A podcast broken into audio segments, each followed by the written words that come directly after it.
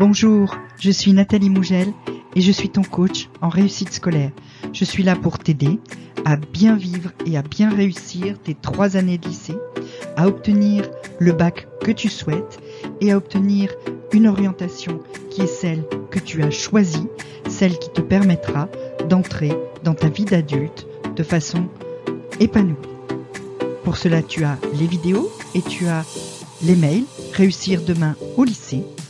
Tu peux t'y abonner en cliquant le lien en description. On y va?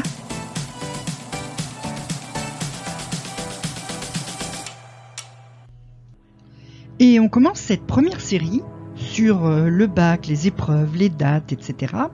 par justement les épreuves que tu vas réellement passer si tu passes le bac cette année, enfin cette année scolaire, donc en juin 2022. Alors des épreuves, ben il en reste plus tant que ça. Hein. Si tu es en première d'abord, si tu es en première, tu ne vas plus passer que deux épreuves. Deux épreuves de français, toutes les deux, ce qu'on appelle les épreuves anticipées de français. Tu vas passer un écrit et tu vas passer un oral.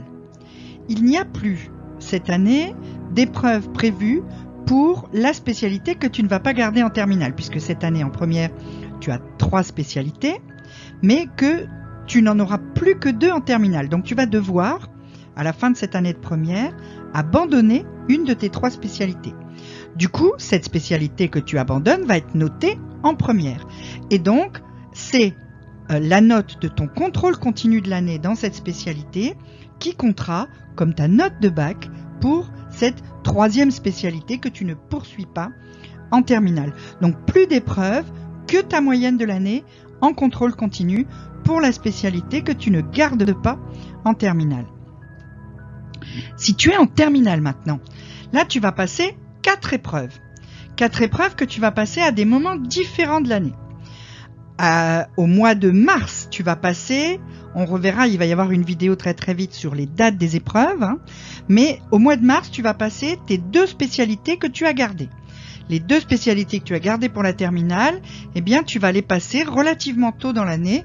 Tu vas passer l'épreuve écrite. Et puis, à la fin de l'année, en juin cette fois, tu vas passer à l'écrit la philosophie, et puis tu vas passer le fameux grand oral euh, qui est la grande grande nouveauté de cette réforme qu'on est en train d'expérimenter là depuis maintenant 2-3 euh, euh, ans.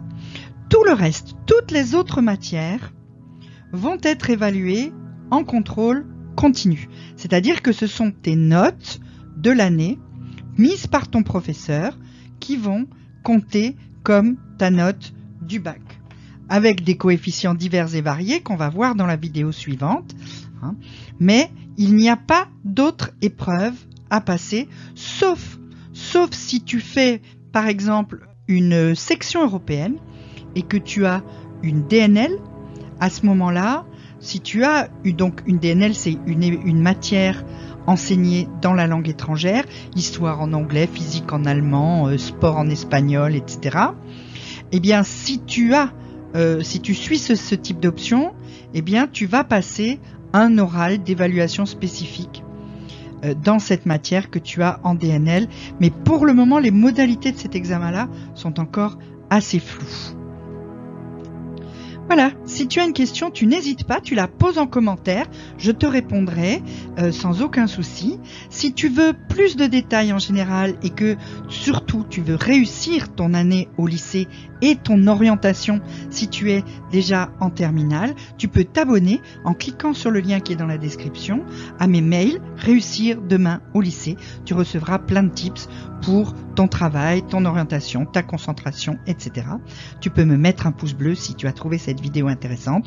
Tu peux t'abonner pour recevoir les suivantes et mettre la cloche pour savoir quand elles sortent.